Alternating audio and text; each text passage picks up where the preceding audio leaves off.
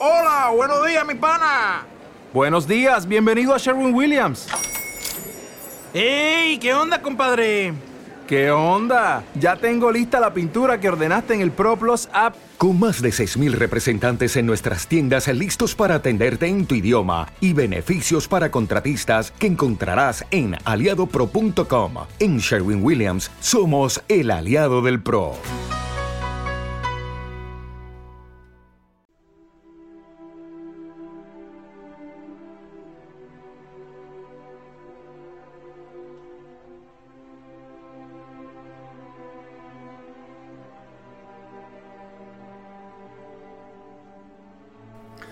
Curso de Filosofía, el positivismo francés, Hipólito Ten.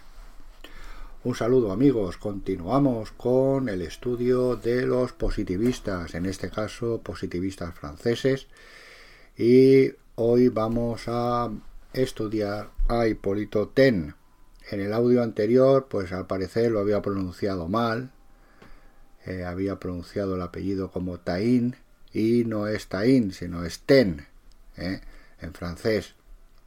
Se escribe Taine. Bueno, si ya lo habéis visto, ¿verdad? En la descripción del, del audio. Así que parece que la descripción correcta es ten y así pues lo voy a ir pronunciando a lo largo del audio. Nació en 1828 y falleció en 1893, justamente el 5 de marzo, tal día como hoy, pero del siglo XIX fallece nuestro filósofo. También es el mismo año en que falleció, si recordáis, el materialista y positivista alemán Molescott. ¿eh? únicamente le sobrevivió un par de meses. Y como sintonía vamos a poner en este audio la Sinfonía del Nuevo Mundo de Antonín Borsak, pues mientras, en fin, cuando falleció Ten, estaba Borsak enfrascado en Nueva York en la composición de, esta obra.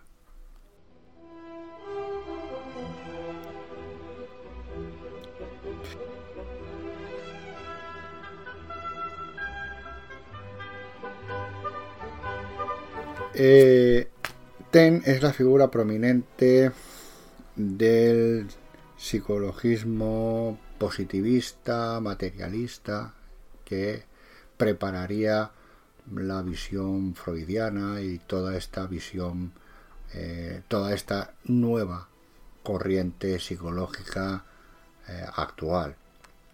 Tuvo influencia de eh, tanto los economistas liberales ingleses como también de los empiristas. En fin, cada uno en la vida pues eh, se busca las compañías que más le interesan y en vez de buscar pensadores espiritualistas afines a, la Iglesia, afines a la tradición de Europa, y buscó pues unas ideas más modernas, que no siempre lo moderno, lo progresista, pues en realidad es lo mejor para, para la sociedad y para, el hombre. Muchas veces lo que significa pues es un, un retroceso y una degeneración. Bien, pues vamos a, a la vida y obra de nuestro autor francés. Nació en las Ardenas y recibió una educación católica en el pensionado de Recel. En 1841 pasó a París a proseguir sus estudios y pronto se distinguió como uno de los más brillantes alumnos. Era un alumno con una gran capacidad, con una brillante inteligencia. Entregado con afán al estudio de la ciencia y la lectura de los filósofos, perdió la fe a los quince años por influjo de su ciega adhesión a la ciencia positiva que le pareció radicalmente opuesta a todo lo trascendente y revelado.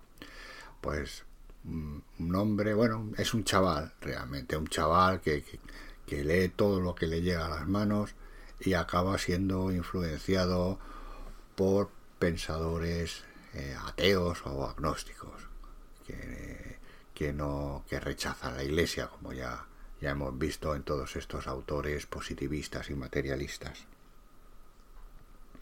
A los 20 años entró en la escuela normal donde imperaba el espiritualismo eclético de Cousin. Estamos hablando pues que tras la restauración en Francia toma un nuevo impulso la filosofía espiritualista y en este caso de Cousin, del cual tenemos un audio y para encontrar el audio es muy fácil, pues pueden tanto en el ordenador como en el móvil, pues utilizar el buscador. Simplemente poner Cousin y les aparecerá el audio y lo pueden cómodamente escuchar sin ningún coste por su parte. Mas sus ideas eran opuestas a la enseñanza oficial, por lo que se opuso con fuerte espíritu crítico a la dirección dominante y perdió el favor de sus maestros. Era pues un chaval rebelde, como muchas veces decimos, ¿verdad? Nos encontramos en el siglo XIX y tener esas ideas tan, tan raras y extrañas, pues hacía lógicamente que recibieses el rechazo de, eh, pues, de tu entorno. Fue suspendido en el examen de agregación de filosofía, por lo que, cerradas las puertas de la carrera universitaria, se ocupó en la enseñanza media en Nevers en el 51 y en Poitiers en el 52. Regresó a París y se dedicó entonces a la literatura y al arte. Escribió algunas obras, algunas de las cuales tuvo bastante éxito, y ello propició que los círculos literarios de París pues le abriesen las puertas entonces inició la publicación de numerosos estudios de historia literaria y de filosofía. El alto valor de, sus obras, en las cuales pues volcaba todo su ingenio y, y su tiempo, le valió la cátedra de estética e historia del arte en la Escuela de Bellas Artes. Al final, pues en fin, pues por mano seguramente de, de sus amigos, no hay nada, ¿verdad?, como tener buenos amigos, pues eh, consiguió un, buen puesto de profesor. La seguridad económica que este puesto le proporcionaba le permitió dedicarse con mayor empeño a la investigación y tarea de escritor. Estudió especialmente la filosofía de Inglaterra, donde residió en varias ocasiones, publicando el ensayo El positivismo inglés, estudio de Stuart Mill del 64, aprobando plenamente la lógica de este pensador. ¿Mm? Vemos, en fin, que por dónde eh, se dirige su interés y qué autores estudia y al final pues todo esto le acaba marcando. Los acontecimientos de la guerra de 1870 y de la Comuna de París impulsaron a Taine a buscar en el estudio e interpretación de la historia la base científica para ayudar a la regeneración social.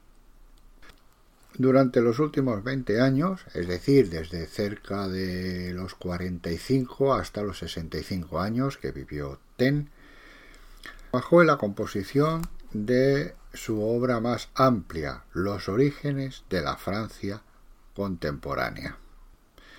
En esta obra despliega Hipólito sus cualidades de escritor y filósofo positivista en contacto con los hechos, tratando de reducir a sus justas proporciones el significado de la Revolución francesa y mostrando los daños inherentes a una sobrevaloración de la misma. El pensamiento de Ten. Positivismo psicológico.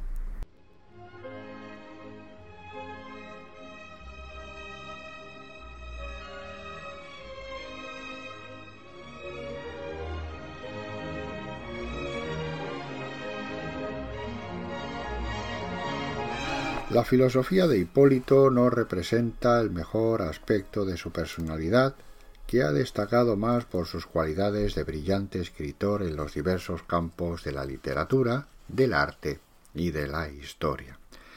Pero no está falta de aspectos interesantes y, sobre todo, expresa su pensamiento más íntimo, el que le ha guiado en toda su producción científica y literaria. Esta filosofía no es otra que el positivismo, que tiene por base el sistema de Comte y de los materialistas ingleses. Nuestro conocimiento se limita a los hechos o fenómenos de experiencia, y toda ciencia y filosofía se reducen a la clasificación y unificación de estos datos suministrados por la experiencia sensible y al descubrimiento de las leyes que rigen los diversos fenómenos.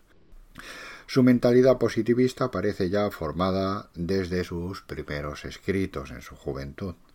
En su tesis doctoral expresa ya un concepto del hombre puramente zoológico, sino ya plenamente materialista. Y dice así, en su ensayo sobre las fábulas de La Fontaine. Se puede considerar al hombre como un animal de especie superior que produce filosofía y poemas, poco más o menos como los gusanos de seda producen sus capullos y las abejas sus colmenas. Y en su obra Los filósofos franceses del siglo XIX condenaba en bloque el movimiento espiritualista y ponía el progreso de la ciencia en el análisis de los hechos positivos y en la explicación de unos hechos por otros. Esta crítica del espiritualismo, del eclecticismo de Cousin y de toda la metafísica de la tradición escolástica se continúa a lo largo de su producción. El positivismo de Ten es netamente psicologista, derivado de la escuela inglesa de Stuart Mill, Ben y Spencer, a quienes tanto se remite. Para él la filosofía es esencialmente psicológica, puesto que los hechos de conciencia son los más ciertos y de observación directa, mientras que por la experiencia externa sólo se tiene una observación indirecta de los fenómenos o en su aspecto físico. La antropología, la lingüística y la historia son aspectos particulares de la psicología, que de todas las ciencias es la más cierta, pues desde la conciencia son observados los demás fenómenos. Por otra parte, el positivismo psicológico de Ten es aún más radical que el de los ingleses e incluso del mismo Stuart Mill, en quien sobre todo se ha formado, autor que estudiaremos pues dentro de poco tiempo. Un párrafo de su estudio sobre Stuart Mill muestra claramente este radicalismo a la vez que condensa todo su pensamiento. Nuestro profesor acepta los fundamentos de la teoría de Mill, pero añade que él, representante de los franceses, va más allá, negando todas las entidades metafísicas y realidades naturales que el positivismo ortodoxo declaraba simplemente incognoscibles, reduciéndolas a simples movimientos. Si algunos autores ingleses eran agnósticos, pues eh, nuestro francés es un rabioso ateo. Y este párrafo dice así. Vuestro punto de vista es acertado. En efecto, el hombre no conoce las sustancias, no conoce ni el espíritu ni el cuerpo no percibe más que sus estados interiores completamente pasajeros y aislados. De ello se sirve para afirmar y designar estados exteriores, posiciones, movimientos, cambios. No ve más que hechos, sea dentro de sí, sea fuera de sí. Unas veces efímeros, cuando su impresión no se repite, otras permanentes, cuando su impresión, repetida muchas veces, le hace suponer que será repetida. No aprehende más que sonidos, colores, resistencias, movimientos. En eso nosotros, los franceses, vamos aún más allá.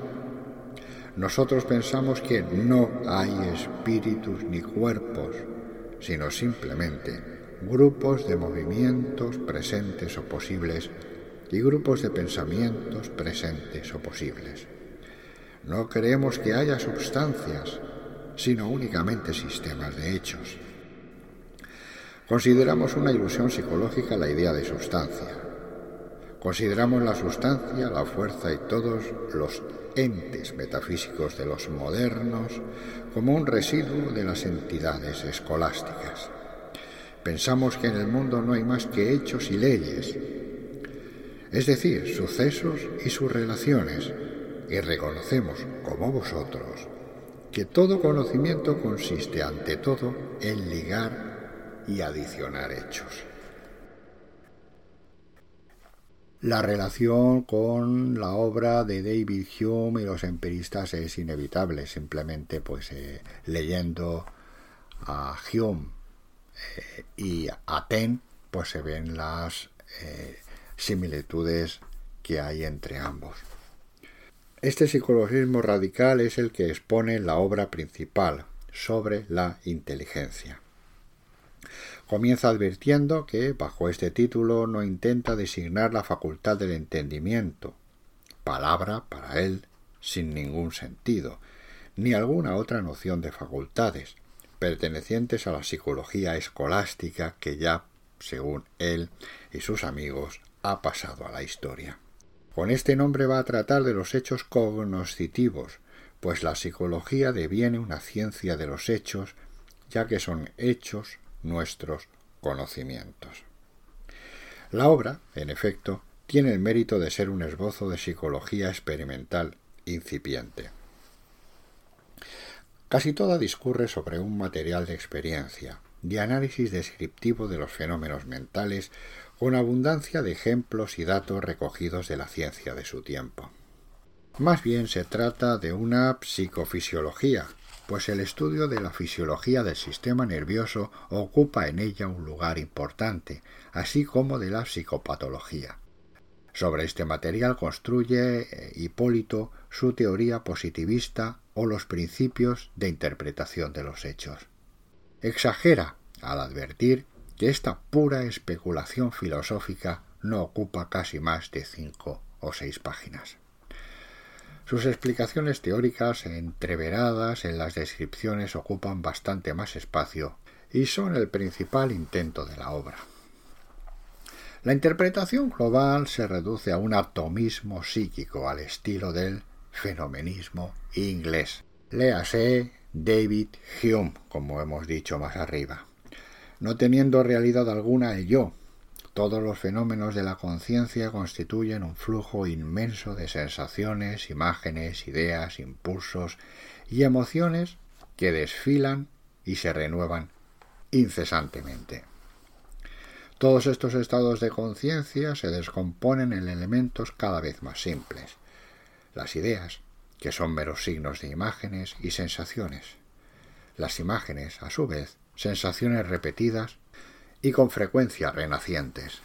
Por fin, las sensaciones propias, que son el elemento primordial de la conciencia, del que se componen todos nuestros conocimientos, sostiene Ten invocando el sensismo del ilustrado Condillac. Nuestra conciencia se reduce, por lo tanto, y disuelve en un complejo de sensaciones, pero las sensaciones totales o percepciones son series o grupos de sensaciones totales, compuestas a su vez de otras más elementales, que terminan en elementos infinitesimales de la sensación total. En consecuencia, el procedimiento que aplica TEN al análisis de los procesos psicológicos es el mismo que el naturalista aplica a los cuerpos orgánicos o el físico a la materia. Como el fisiólogo descompone el cuerpo en células y el físico una materia en moléculas, así el filósofo descompone el espíritu en imágenes y sensaciones que están en el fondo de todo. Nuestro francés explica asimismo toda la trama de operaciones mentales o la formación de los estados de conciencia complejos mediante la fisiología del sistema nervioso. Las sensaciones se producen como reacciones de los centros nerviosos, contracciones musculares, fenómenos reflejos. Y todos los conocimientos y operaciones del espíritu se reducen a asociaciones de imágenes, las cuales se fundan en la propiedad que poseen éstas de renacer. Una imagen se distingue de una sensación simple porque ésta es incapaz de renacer espontáneamente y la imagen sí es capaz de hacerlo. Tal repetición depende de la acción de los centros cerebrales, la cual despierta la sensación secundaria o imagen. El cerebro es, por lo tanto, el repetidor de los centros nerviosos, un instrumento delicado de repetición. Así pues, toda la máquina de los procesos mentales está condicionada por el conjunto de las reacciones cerebrales y se mueve por el complejo mecanismo del sistema nervioso. Pero este mecanismo se descompone y resuelve a su vez en movimientos moleculares de las células nerviosas. Las sensaciones simples corresponden a esos movimientos moleculares. ¿Cuál es la relación existente entre los fenómenos mentales y tales movimientos moleculares? Ante este problema básico, Hipólito rechaza tanto el epifenomenismo de los fisiólogos, que afirman ser el pensamiento y los demás estados psíquicos función de los centros nerviosos, como la opinión espiritualista de los filósofos, para quienes ambos órdenes de fenómenos, aunque inseparablemente unidos, son absolutamente irreductibles entre sí. La solución de Ten es más radical, ya que está por la unidad de ambos. La sensación, la percepción, en una palabra, el pensamiento, no son más que una vibración de las células cerebrales, una danza de las moléculas. Se trata de dos caras de una misma realidad. El hecho cerebral y el hecho mental no son más que uno solo y único, con dos aspectos, mental y físico, uno accesible a la conciencia, el otro a los sentidos. A la observación directa de la conciencia se nos presenta como mundo moral o psíquico. A la indirecta de los sentidos exteriores como mundo físico, que se descompone en un sistema de movimiento mecánico de átomos.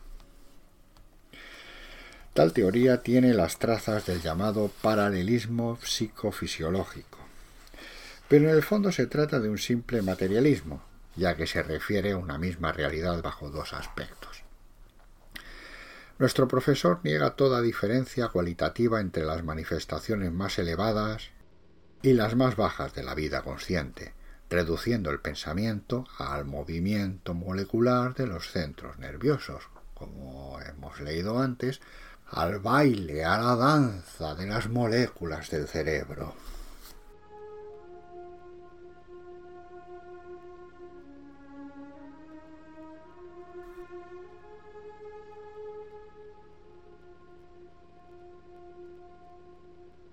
En la línea de su fenomenismo y atomismo psicológicos, Hipólito ha negado con insistencia la realidad de un yo, un alma un espíritu como algo eh, real o sustancial. Como todas las demás entidades metafísicas, con que la escolástica ha poblado el mundo, hay que relegarlo al mundo de metáforas o ficciones vacías, que no tienen consistencia, sino un ser verbal. Recordemos los tres estadios de Comte, ¿verdad? El cual, pues, eh, adscribía al tiempo, pues, eh, de la escolástica pues un estadio que era puramente fantasioso, como si el teólogo, como si el hombre de iglesia, como si el hombre espiritualista se dedicase a fantasear, realmente a inventar, ¿no? Aquí está el, el, científico, que es el que descubre la realidad, eh, el que ofrece los hechos, no, el teólogo, que nos viene con cuentos de viejas. Esa es la visión, la propaganda, en realidad liberal. Y hasta aquí amigos, este audio de, dedicado a este filósofo bastante desconocido, pero que tuvo una gran influencia, eh, sobre todo pues en su tiempo en Francia y sin lugar a dudas en la ciencia eh, psicológica. El siguiente audio no será la semana que viene, que vamos a intercalar el audio premium de Jaime Balmes, eh, con la lectura del criterio, sino pues será al siguiente, hablaremos de Renan, un célebre crítico del cristianismo. Y va a ser muy, muy interesante. También básicamente es, un, es contemporáneo a, a Ten, falleciendo pues un año antes. Un saludo y hasta pronto.